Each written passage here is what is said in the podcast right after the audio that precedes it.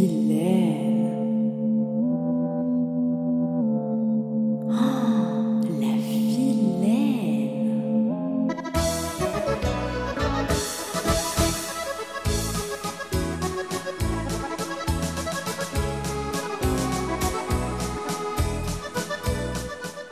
Bah alors le jaja, comment qu'il va?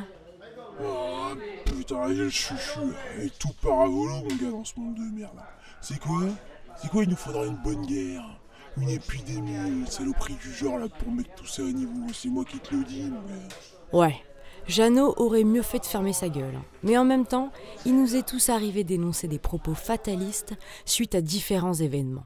Il ordonne la planification et la construction immédiate d'un mur à la frontière entre États-Unis et Mexique. Les fans de pâte à tartiner se sont rués dans les magasins jusqu'à entraîner de véritables émeutes. Mais une fois dans le port de Thermi, alors qu'ils se croient sauvés, des militants d'extrême droite les empêchent de débarquer. Maintenant, la réalité dépasse la fiction. Nous voilà en guerre, comme dirait notre cher méprisant.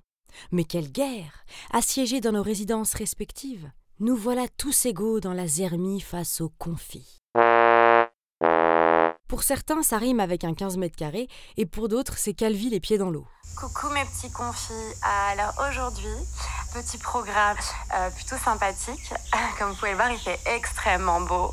Donc euh, on va aller choper quelques légumes dans le potager et ensuite on va se faire une petite séance de yoga face au soleil dans le garden. Et surtout, n'oubliez pas, stay fucking home, c'est vraiment très important. Courage, courage, je vous aime. Oui, malgré cet épisode apocalyptique, l'Homo sapiens trouvera toujours une manière de nous mener jusqu'à son nombril. Il ne se doute pas un instant qu'une vidéo courte déposée sur un réseau social puisse mettre à mal l'état de personnes déjà bien assez déprimées par la situation.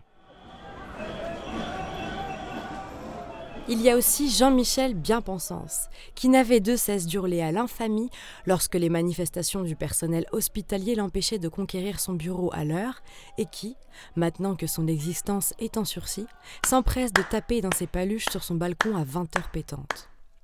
Ah, c'est beau cette solidarité soudaine entre les peuples. Mais grâce au pango, au pango, au pango, on y voit un peu plus clair, un peu plus clair. Le racisme anti-asiatique des premiers instants, le manège des municipales, les razzias de PQ, des hôpitaux à bout de souffle, des milliards d'euros de drones, le baratin des masques, les restrictions de liberté, le grand retour de la délation, les bavures policières qui prennent du galon, les ordonnances qui coulent à flot. Avec du recul, peut-être que Jeannot n'avait pas si tort.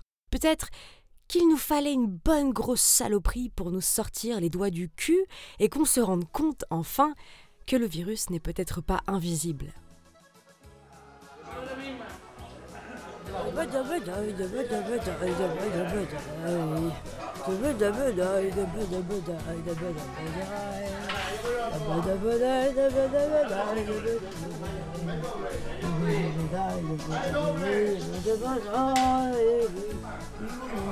あいいね